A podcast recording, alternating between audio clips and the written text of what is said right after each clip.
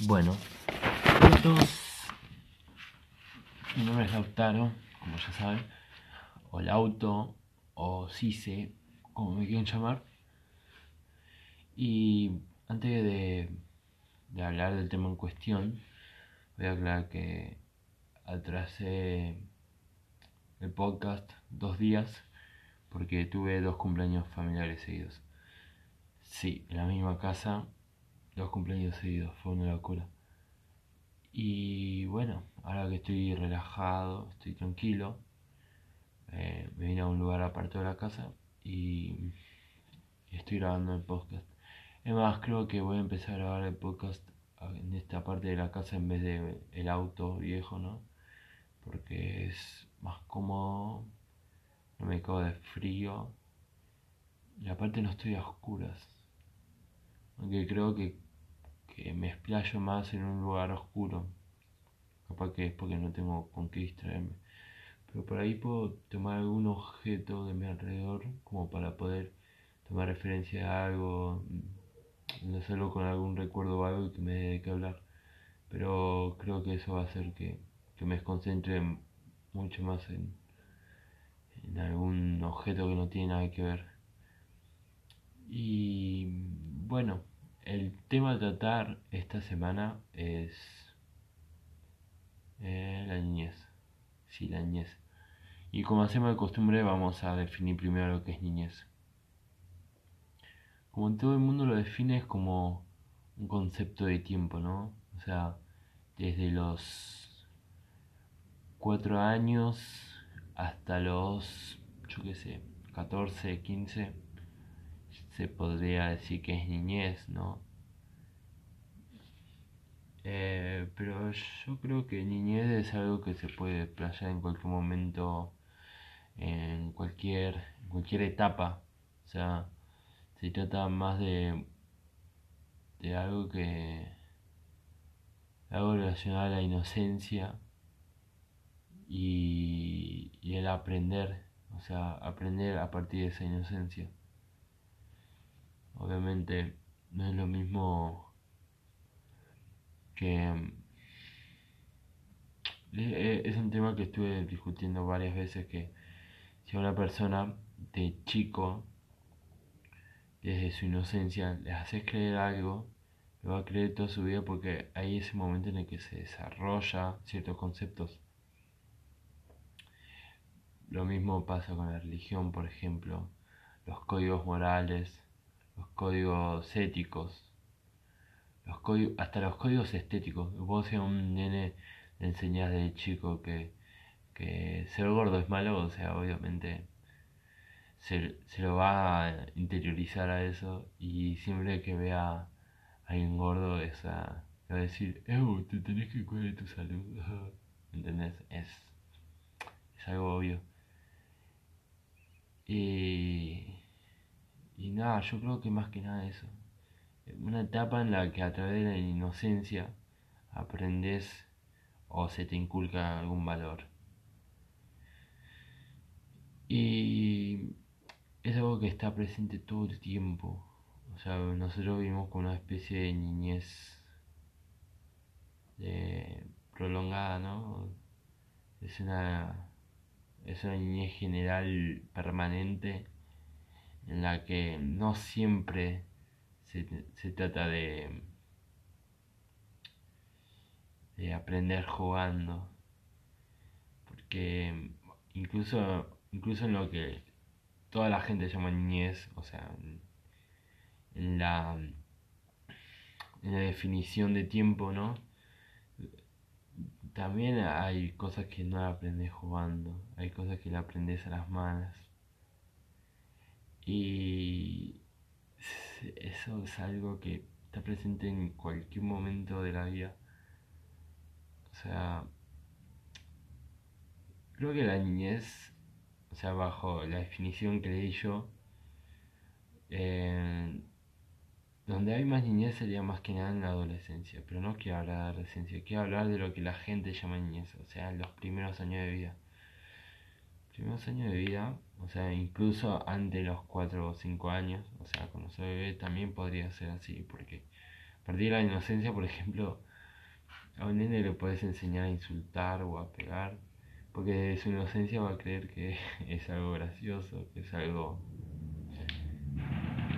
Ay, la concha de lora, ¿por qué vine acá a hacer... Se escuchan las motos, no... Bueno, un, bebé de su inocencia va, a creer que es gracioso insultar o pegar, lo que sea, que nosotros tengamos como mal visto, si eso enseñamos y nos reímos, obviamente va a pensar que es gracioso. Y eso se le va a interiorizar hasta, cuando sea grande. Obviamente si no haces algo al respecto.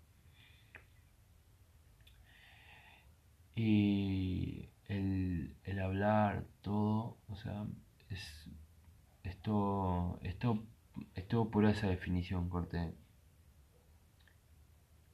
Eh, aprender a, través de la inocencia. Eh, yo tuve que aprender varias cosas más, corte. Tuve, tuve, que aprender varias cosas por la mala, quise decir. Eh, por ejemplo, hubo un tiempo en el que cerca de mi barrio había un, boliche. Boliche, era un bar. Eh, no voy a decir el nombre, al menos no ahora, porque es algo que pasó hace años. Pero cerca de mi casa había un bar y yo siempre iba a comprar descalzo y eh, yo vivía a una cuadra de la avenida de, la avenida, digamos, no. Tampoco quiero dar ninguna dirección. Yo vivía a una cuadra de la avenida, así que a todos los lados, a todos lados que yo quería ir a comprar, cuando a mí me encantaba el frío, yo salía en invierno a comprar en patas, descalzo. Y me había encontrado el dueño de este bar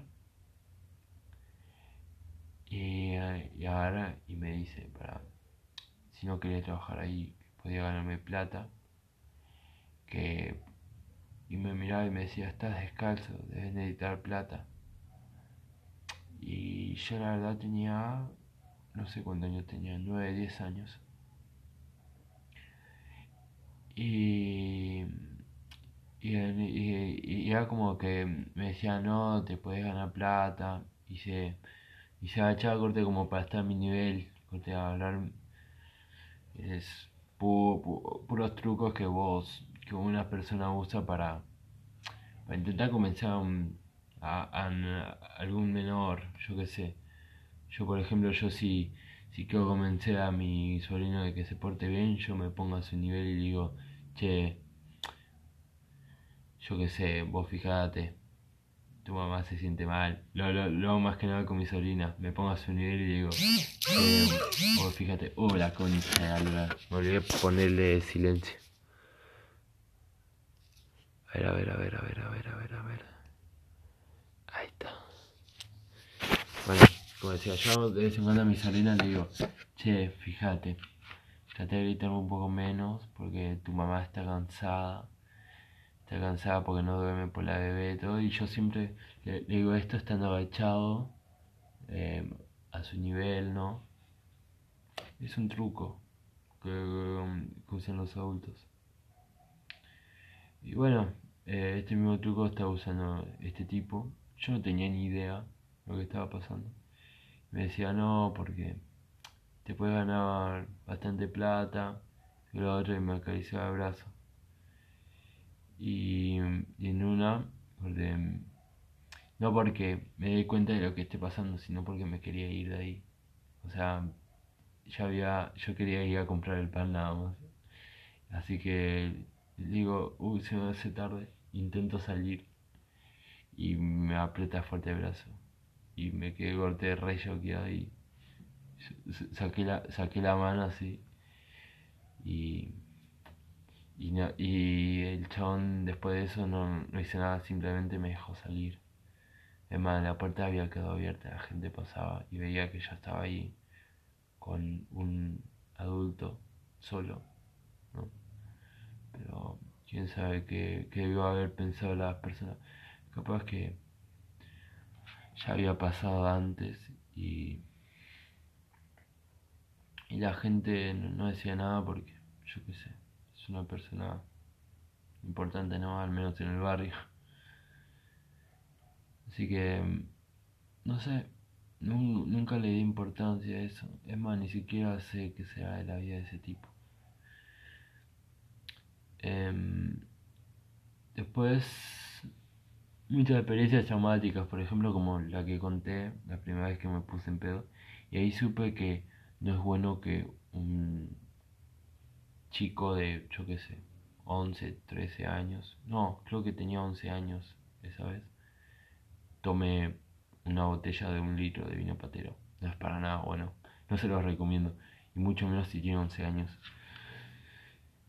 Um, varias cosas que aprendí. Por ejemplo, que no, no es posible llevarte bien con todas las personas que hay personas que te van a odiar sin razón o capaz que tienen alguna razón para odiarte pero vos nunca la vas a descubrir porque no todas las personas son buenas comunicándose em, hay, muchas cosas que se aprenden a la mala pero también hay muchas cosas que se aprenden a la buena las buenas te puedes, podés aprender yo qué sé a, socializar con los demás. Yo tuve muchos problemas socializando, es más conté que hasta no sé qué edad mi familia pensaban que yo, que yo era autista, porque no tenía relación con nadie más, ni siquiera con mi familia. Igual hasta el día de hoy no cambió mucho. O sea, lo, poco que me escuchan hablar en familia es de temas que me interesan a mí. O sea, no pienso meterme en temas ajenos o tratar de poner mi opinión en un tema que yo no sé o que simplemente no me interesa. pero creo que ya se habrán dado cuenta que es eso, simplemente yo voy a hablar de lo que yo quiera, no de lo que los demás esperan. Así que eso es como algo que ya se cerró. Después, a ver, no sé, ¿qué, qué más pude haber aprendido? A las malas aprendimos un montón de cosas. Por ejemplo, que no siempre se va a poder confiar de cualquier adulto que tenga cerca. Y, y tampoco si es alguien cercano a la familia, por ejemplo. Una persona cercana a la familia, era muy cercana a la familia. No voy a decir quién es, porque podría armar mucho quilombo, no solamente a mí, sino a personas que yo conozco, personas a las que quiero, pero una persona muy cercana a mi familia me... Yo tenía 8 o 9 años me mostraba lo que era porno. De agarrar y me preguntaba, bueno, ¿qué página ponemos? Y yo, pensando, no sé, pone esa. Simplemente veía porno ahí, a plena luz del día con un adulto, que no era un adulto conocido, eh, desconocido, era alguien que veía todos los días. Y fue corteo. También, eso es una, eso es una de las cosas más importantes que aprendí con los con los chicos. Creo que hay, que hay algunos adultos que son simplemente muy estúpidos, son muy idiotas. Hay adultos que son una mierda. Y eso es uno de los mayores miedos que, que tomé, ¿no? Cuando, cuando era chico me empezaba a dar cuenta de las cosas, más que nada en la adolescencia.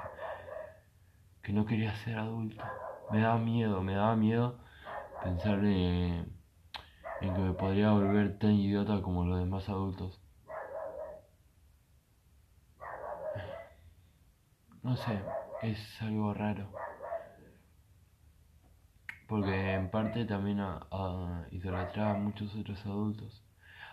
Y hay personas a las que ve, vos ves como adultos, pero una vez que sos grande, ves a personas de esa misma edad y vos decís, no son adultos, son como adolescentes grandes.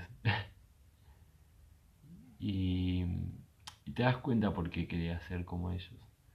Por ejemplo, me pasa con con, un amigo cercano que que debe tener ahora, no tengo ni idea cuánto debe tener. Debe tener treinta y pico. Pero yo en el momento yo tenía 10 años y esa persona tenía 20, yo qué sé, 22. No sé, porque no sé cuánto tiene en realidad. Pero digamos que tenía 22, ¿no? Y yo ya lo veía como un adulto. O sea, pasa. Yo, por ejemplo, cuando estaba en jardín veía a chicos de 11 años y los veía como adolescentes. Es como una especie... No, sé, es como... La, la, la, vista se distorsiona mucho con esos chicos. Yo, yo a, a los chicos de 11 años cuando iba a jardín yo lo veía como adolescente ya. Después, cuando, cuando, cuando iba a sexto, veía a mis compañeros y los veía como re chicos y es como, ¿cómo fue que, no sé, no, no, no encontraba la lógica?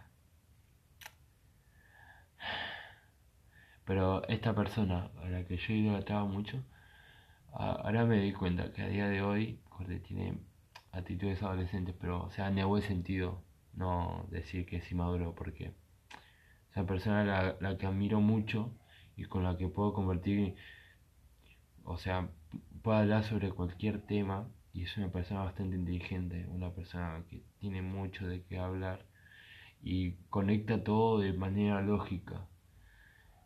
Eh, en cambio conozco a otras personas que tienen más pinta de adulto y simplemente se hacen hacen conexiones que no tienen sentido, como por ejemplo ayer estaba hablando con una persona que, mm, que, yo estaba hablando sobre, sobre mm, la, la prostitución infantil y en este caso de chicas de 15 y 16 años. Y, yo le decía, no, porque está mal, hay mucha gente conocida que recurre a estos servicios y está mal porque son menores. Y, ahí, y ahora ahí me decía, bueno, pero a esa edad las chicas ya están súper bárbaras, ya, ya saben muy bien lo que hacen y, y bien que le gusta. Y corté, amigo, yo no sé cómo hacer para tener esas conexiones de pensar que una persona de 15, 16 años em, le guste simplemente ajustarse con todo tipo de desconocidos por plata. es prácticamente una violación porque la otra persona, el comprador no, el, el que alquila a la persona, porque es un alquiler, quizás ahora haya más información de esto, pero hace un par de años era como que muy pocas personas te iban a decir cómo era el mundo de la prostitución. Y los que sabían, la mayoría eran clientes o personas que no se atrevían a hablar. Pero mm, la prostitución ah, ahora se, hay mucho más información y se sabe que una persona pagaba por por un chico, en este caso niñas, porque son niñas todavía, son nenas, son pibitas de 15, 16 años. Y el que alquila a esa persona puede hacer cualquier cosa con su cuerpo, o sea, cualquier cosa. Y así es como ocurren personas, o sea, muertes de chicas que, que simplemente su cuerpo no aguantó no sé cómo se dice, empalamientos y un montón de atrocidades. Y estas personas que tienen este pensamiento de mierda de, ay sí, pero ven que les gusta, saben de estas cosas, la ven todos los días en el noticiero y saben de estas cosas. Aún así tienen esas conexiones raras de, no, pero ellos sabían lo, lo que hacían. O sea, obviamente sabían lo que hacían. Pero decime qué oportunidad tiene una nena que fue secuestrada, la tienen, o sea, en contra de su voluntad en un lugar haciendo cosas en contra de su voluntad y quizás de la plata que ponen, ¿no? Los, los ¿cómo se llama? los que alquilan, o sea, ellos no ven ningún porcentaje, simplemente como recompensa la dejan vivir un poco más o simplemente le dan un mejor trato, ¿entendés? Y es... Em, hay adultos de mierda, hay adultos que tienen opiniones de mierda y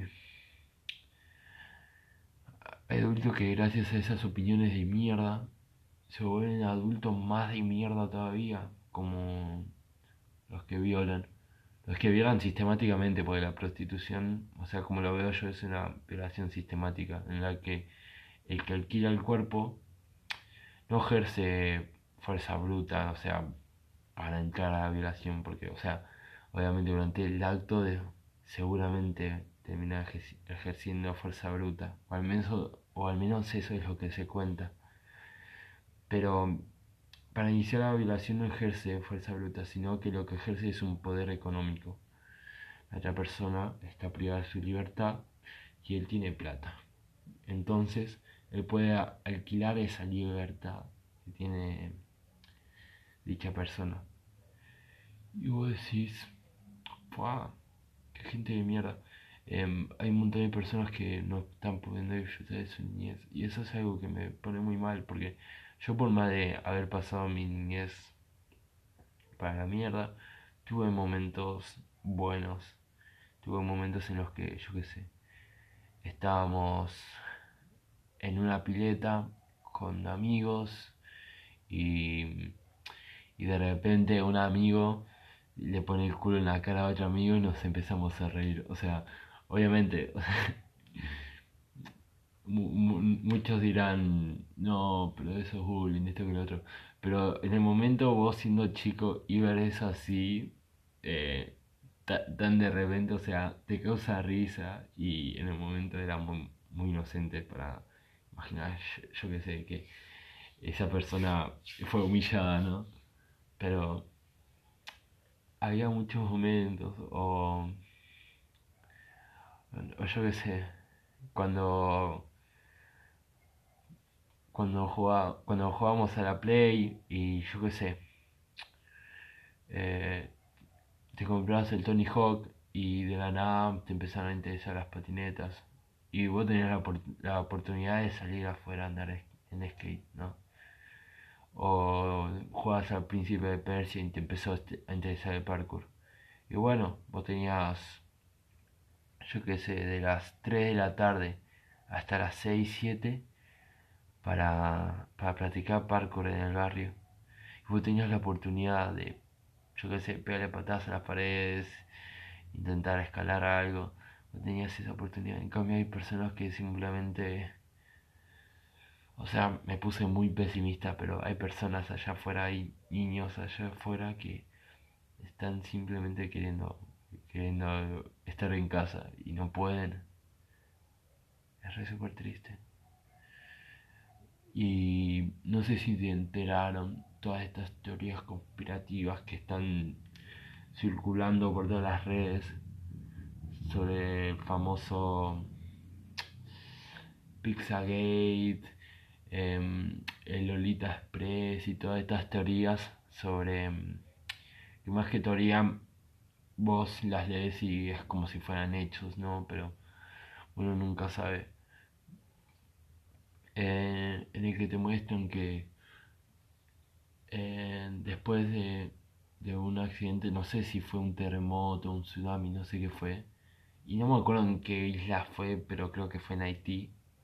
Ahí cerca había una isla privada en la que famosos tenían eh, fiestas con encuentros sexuales con niños, o sea, era una fiesta de pedófila, por así decirlo, en, dos, en dos simples palabras, ¿no? Fiesta pedófila y aprovechaban esta situación. Es más, en este caso estaba involucrada Hillary Clinton y Hillary Clinton supuestamente fue la que em, en Haití puso varios, varios orfanatos y supuestamente a estos chicos los movían de Haití a la fiesta privada como para para gozar de su cuerpo así decirlo. obviamente que lo único que usaban eran los adultos.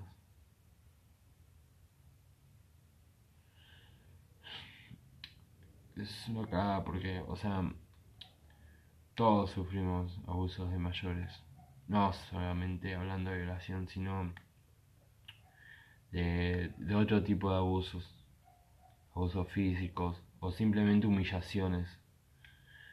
Cuando, por más que mm,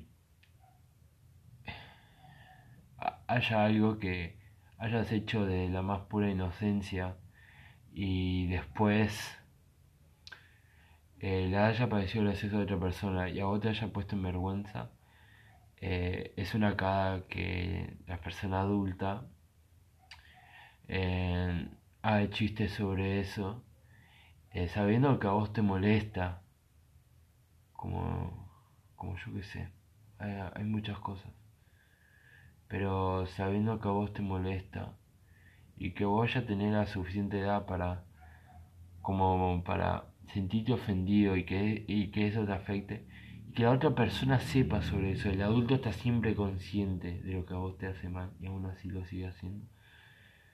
Eso es una mierda.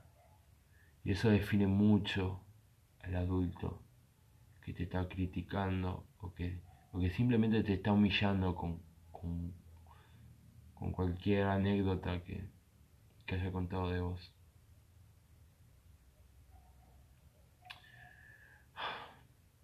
A mí me pasaba, por ejemplo, que mi viejo me hacía burla por el tartamudeo, mis hermanos también. Y era algo que a mí me afectaba mucho. Menos en ese momento me afectaba mucho. O, o cuando me meaba hasta los 11 años, era feísimo escuchar a mi viejo decir que si me llevaba a mear de vuelta, le iba a contar a todos mis compañeros y que iba a llevar el colchón mojado hasta la escuela. Era durísimo para mí. Ahora, obviamente, yo lo digo libremente. Yo hasta los 11 años me meaba a la cama. Me meaba todos los días en la cama. Simplemente soñaba que iba al baño y hacía pis y me despertaba todo meado, pero yo que sé, ahora yo lo veo como normal porque conocí a varias personas que me dijeron, Eu, yo también me, me meaba en la cama. Eh, es más, conocí personas que me decían que, que se empezaron a mear en la cama desde grandes, corte, a los 11 años hasta los 17. Hay pero simplemente nunca supe a qué viene eso de mearse en la cama, ¿no? Pero yo creo que es algo que se debía tratar de otra manera, no simplemente amenazándome, como si yo tuviese control de eso. No era como que yo en pleno sueño profundo, decir, podía abrir los ojos y decir, voy a ir al baño para no mearme en la cama. Em, y así un montón de cosas, o sea, no solamente de mi viejo, sino de otros familiares también. Em, no sé, burlas por tartamudeo, por mearme la cama, por mi tono de voz, por, por mi forma de andar, por la forma en la que me vestía. La forma en la que me vestía es como que, más que nada durante la adolescencia fue como que me definió mucho. Yo desde de los 15 o 14 años fue que adopté mi forma de vestir. O sea, camisas, gorras para atrás, pantalones anchos o pantalones rotos. Era algo que durante ese momento me gustaba mucho. Más que nada por. Porque en mi cabeza yo vivía en una escena punk que no existía. Eh, era como que tenía muchos amigos que escuchaban punk, tenía muchos tenía muchos conocidos que gustaba el punk o el grunge o cualquier o cualquier estilo de música que llevara ese estilo de vestir, ¿no? Yo qué sé, el pelo largo o crestas, los pelos teñidos de colores, maquillaje tuve tuve, muchos amigos que pertenecían a, grupos como, yo que sé, emos, punkies. Tuve hasta amigos metaleros, personas que se defendían como góticos, otros que se definían como hippies. Eh, es como que eso también influye mucho. Creo que mm, de las características eh, cuando sos niño, ¿no? Es que sos muy, muy, ¿cómo se dice? No sé si decirlo compulsivo, influenciable. Cuando sos chico sos muy influenciable, pero eso es algo que se puede extender hasta que sos adulto. Yo, por ejemplo, sigo siendo bastante influenciable. Por ejemplo, mi forma de vestir fue todo pura influencia. Yo veía la tele, veía... A mí lo que me gustaba mucho eran los documentales sobre música. Además, desde muy chico veo documentales sobre música y mucha influencia de la música que escucho, de cómo me he visto, o, o incluso expresiones, o sea, lo uso de, de, esa época, documentales de música, de distintas bandas. Em, pero no solamente eso, sino también soy influenciable en, con mis conocidos por ejemplo, yo no usaba em, lo que se llama esta, esta muletilla como corte o otros adjetivos como piola o piolita. Los empecé a usar simplemente porque me rodeé de personas que lo empezaron a usar y se me hizo interesante agregar eso a mi vocabulario. O sea, no va a cambiar en nada.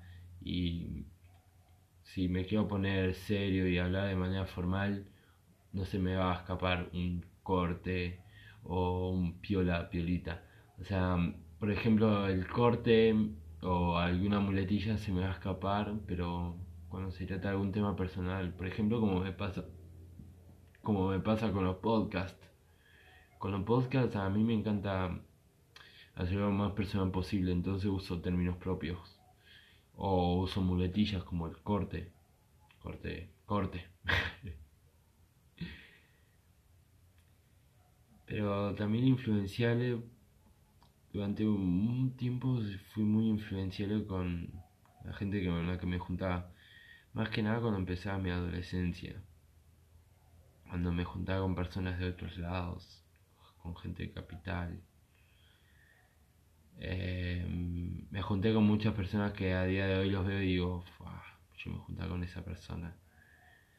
Em, me pasa mm, con una persona eh, que, mm, que, ahora lo veo y me ha... Ay, ¿Cómo es que se llama esto? O sea, sé que en español sería como vergüenza ajena, pero hay un término en inglés, eh, cringe. Es una persona que me da mucho cringe. Y que tiene muchas opiniones de mierda. Por ejemplo, una cosa por la que le quise discutir, pero es como que... déjala ahí. Em, había defendido a, a este rapero conocido Em, que se hizo más famoso por violar a una nena de 13 años que por, por su música de mierda, ¿no?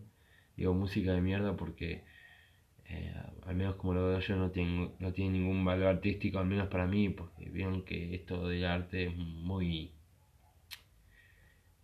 es muy deliberado, deliberado sería, o arbitrario, no sé, pero eh, es muy variado, es muy variado, esa es la palabra y cualquier cosa puede ser considerada arte. Em, no voy a entrar en tema de si eso es bueno o es malo, pero em, yo, al menos a mí no me gusta este rapero, su música. Em, es muy conocido por violar a una nena de 13 años y supuestamente varios de sus fans dicen, no, pero resulta que tenía 17, pero él pensaba que tenía 18. Y cuando le mostrás los, los testimonios, ahora y te dicen, ay, bueno, entonces debió ser otro. O sea, ¿qué onda? Violó dos, dos pibas.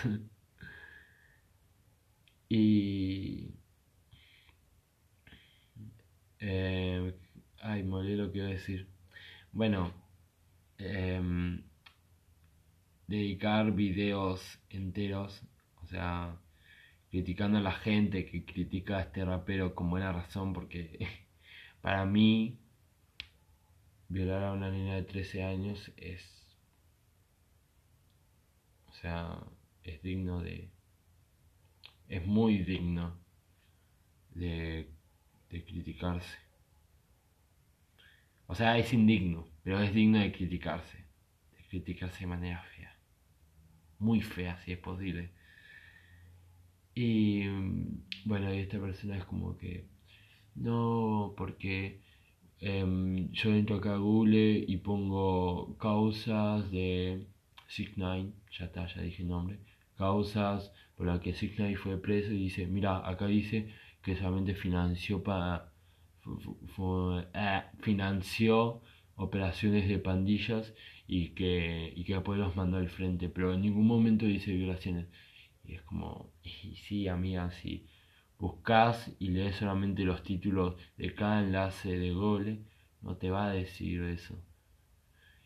Y más que nada porque la noticia más reciente es esa, que salió porque le hicieron una causa por financiar eh, las operaciones de pandilla o algo así, no sé. Pero no te va a aparecer lo que pasó cuando él tenía 18 años. El chabón ahora debe tener 23, 24, no sé cuánto tiene. Pero es eso. ¿Qué mierda es ese ruido?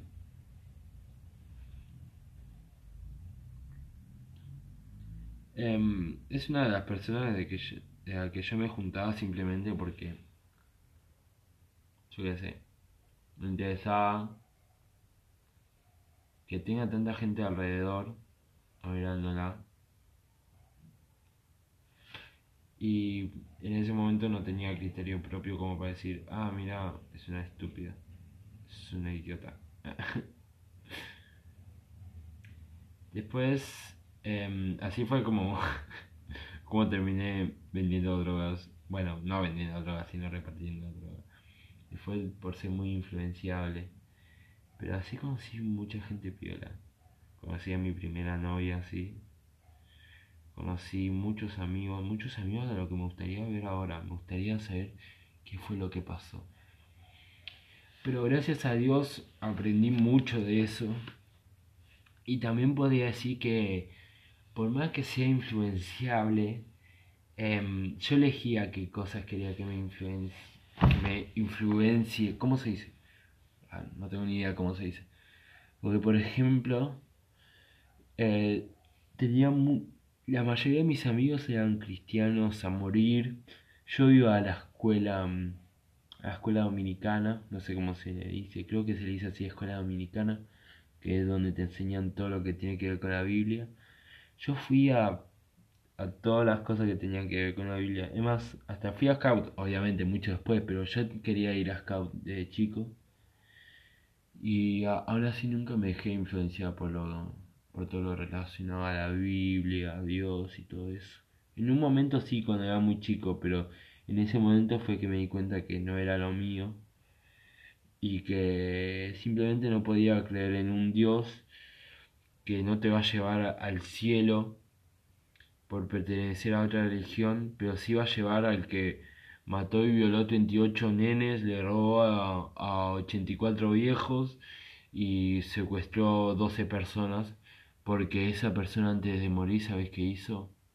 Le pidió, le pidió perdón a Dios.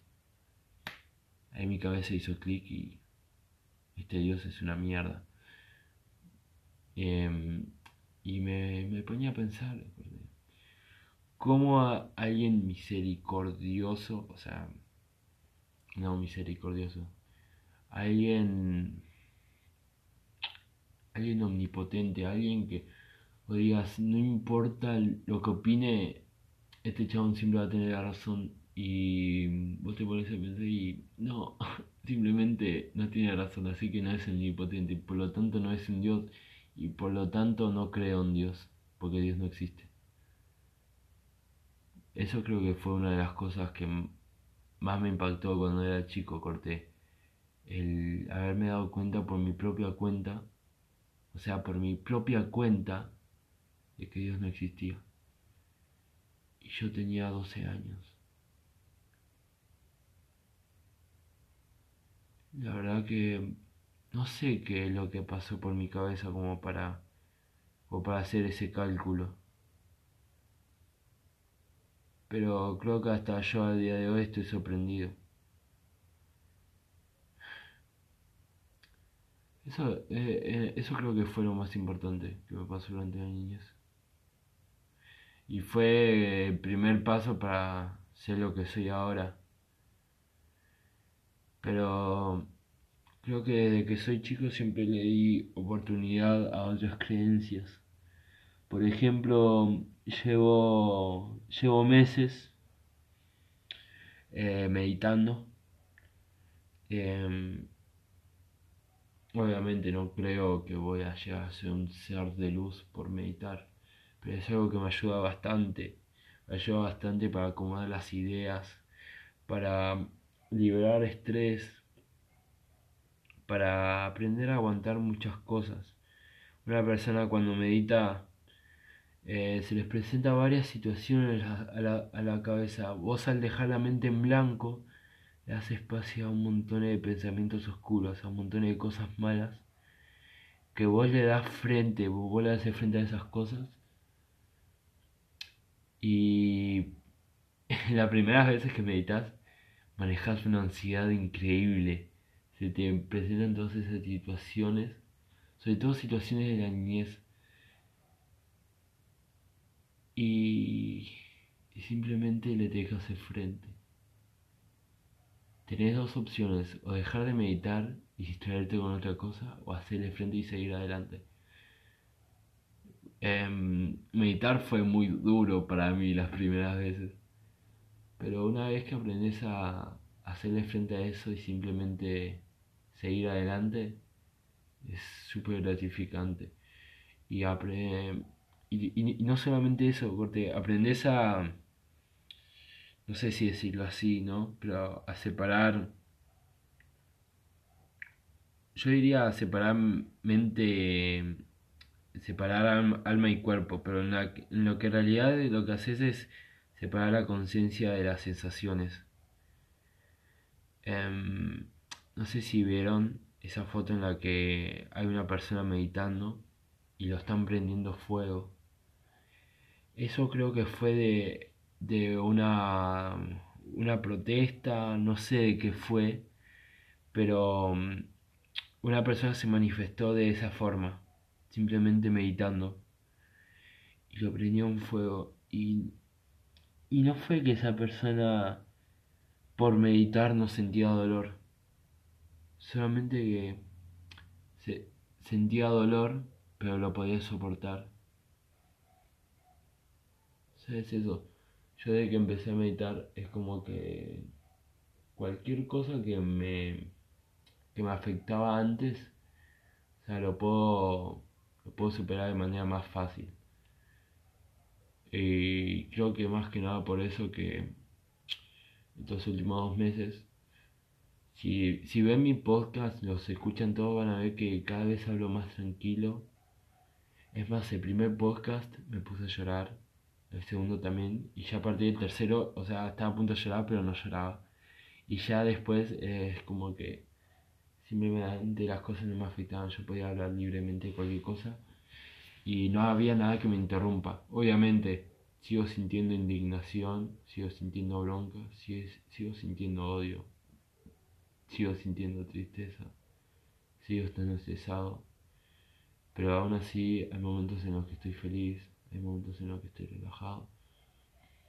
Y eso con la meditación hace que simplemente lo puedas sentir más. Es como que empezás a jugar con tus sensaciones. Y gracias a eso fue que para, para planificar este podcast, que en realidad no lo planifiqué, porque no hice ningún boceto ni nada, em, es como que me costó menos. Y por más que me haya sentado, centrado en temas tan pesimistas como la prostitución infantil y demás, puedo hablar de otros temas como lo era estar con amigos y demás. Eh, me hubiese gustado aprender esto de la meditación mucho antes. Quizá me hubiese ayudado mejor. Más que nada durante el proceso entre niñez y adolescencia, o de adolescencia y adultez. niñez y adolescencia, más que nada cuando descubrí que sos muy chico para ciertas cosas y muy grande para otras. En las que mm, ya no podés jugar con ciertos amigos porque son muy chicos y a vos ya te empiezan a interesar otras cosas que a ellos no. Em, es más, me pasa ahora con personas de mi propiedad, pero simplemente porque em, dejo que sean otras cosas las que me influyan, las que me influencien. y ya me perdí. no lo puedo creer, ya me perdí. Pero ahí está, ahí me acordé, o de adulto, de adolescente o adulto. Creo que ahí más que nada necesitaba la meditación. Porque fue cuando empecé a experimentar los ataques de ansiedad. Cuando empecé a pelear con mi viejo porque yo no conseguía laburo. Y muchas veces me echan de mi casa o boludeces así. Em, creo que durante ese momento me hubiese gustado más aprender meditación, me hubiese ayudado a sobrellevar malas cosas. Pero como sea, la niñez es algo que, por más feo que sea, señora. Señora todo el tiempo es una... Puedo hablar de este tema y me da una nostalgia enorme.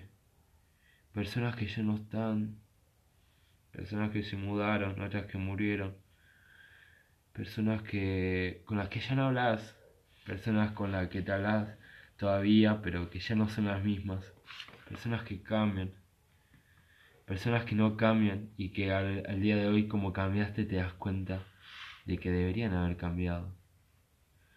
Es muy duro. Pero señora, señora, señora mucho.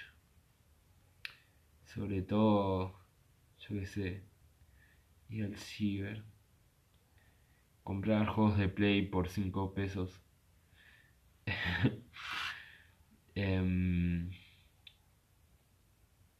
cuando el primer instrumento que tuve, el primer instrumento que tuve no fue una guitarra, ni tampoco fue una flauta. El primer instrumento que tuve fue, ¿viste? ¿Vieron esas cajas de madera que tienen como muchas cuerdas y cada cuerda es una nota? No sé cómo se llama. Pero yo me la pasaba horas con eso. Eso también, eso me acompañó durante casi toda mi niñez. Eh, extrañar los juguetes, o sea, yo tenía peluches, tenía todo tipo de peluches. Eh, o sea, mi favorita era un, era un Pikachu que lo tuve de los 8 hasta los 10, 11 años. Hasta que, bueno, ya no existió más. Pero hasta los 11 años yo, yo lo llevaba encima. O sea, estaba consciente de que ya era grande para tener peluches. O al menos así era como me lo pintaban. Pero aún así, a mí me chupó un huevo y no me jodas, yo estoy con mi peluche. Y obviamente no llevaba a la escuela ni nada de eso, porque em, una de las cosas que más tenés a esos niños es, inseguridad, o al menos yo. Yo cuando era chico y sobre todo pasando la, adolescencia, y creo que más que nada ahora, yo fui siempre inseguro. Y no iba a llevar un juguete al colegio. No era de eso que llevaba un juguete al colegio. Creo que más que nada por miedo a que se vuelvan. mucho menos un peluche de Pikachu. Sabiendo que Pikachu ya, ya nadie veía Pokémon. O sea, ya había pasado 10 años más o menos. No, sí, más o menos. habían pasado 10 años desde que, desde que se estrenó Pokémon. Y dejó también. Obviamente porque el juego salió primero. Y... ¿Qué iba a decir? No solamente eso. Eh, andar en bicicleta con tus amigos. Jugar a la pelota en la calle. jugar a las escondidas en el patio de un amigo. O sea, anécdotas de eso tengo millones, pero millones, millones de anécdotas de eso. Em, yo qué sé, cuando, cuando mi, mi mejor amigo se va, le tiró un piedrazo a otro amigo mío y le, le quitó un lunar de un piedrazo. Cosas así, casi todas las anécdotas que tengo son sobre amigos jugando a los piedrazos o a las piñas. E, e, era eso.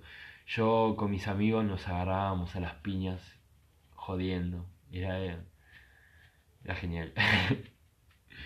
de tirarnos del techo a una pileta o del techo a un colchón, trepar, trepar muros, eh, apagar fuegos meando. Eh, es, es, algo que se añora mucho.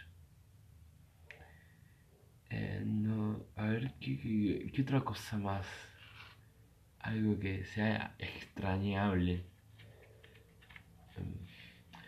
Por ejemplo, una de las cosas que más extraño es que mi primo no tenga 18 años y yo 21. Que tengamos, yo qué sé, siete, el 7 y yo 10. Ahí jugando al Sega. Después de eso, eh, sacamos todos los juguetes del baúl y nos poníamos a armar pistas de carreras en el piso. Después de eso, eh, merendar, seguir jugando, eh, jugar un rato a la play. Era como que me podía pasar toda la tarde así.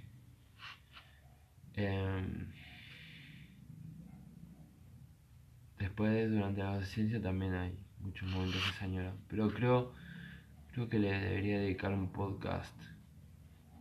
Em, un podcast propio el tema de la adolescencia, porque creo que se puede explayar mucho más lo que es la adolescencia. Pero también hay muchas personas que conocí durante la adolescencia, durante la niñez, que extraño mucho. Em, por ejemplo, vecinos, que en paz descanse Hay, hay personas que simplemente ya no vi más. Por ejemplo, a mí me gustaba mucho una chica de primaria. Y el otro día escuché, em, había ido a hacer unos trámites y escuché su nombre,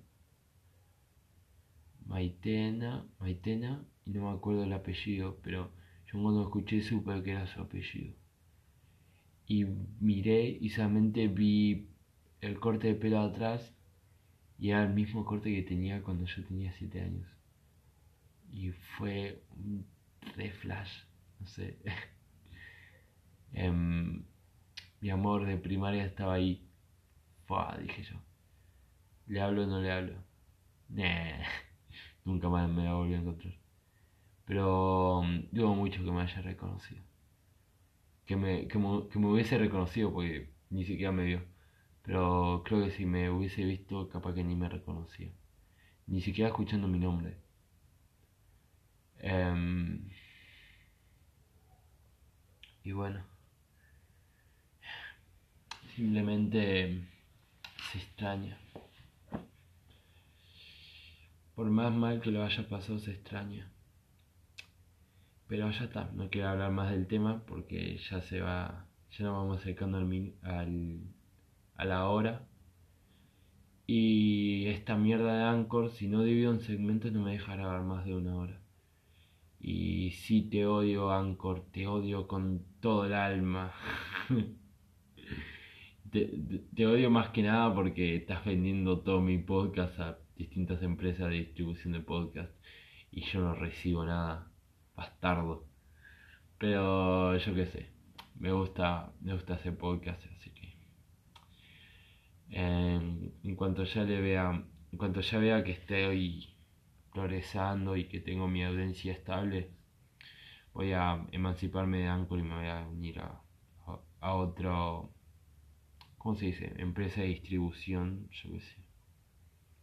Pero bueno, ya saben. Mi Instagram es guion bajo el auto. Mi Facebook es Lautaro de Bore. Y nada, eso es todo. Los quiero mucho. Se me cuidan. Bye.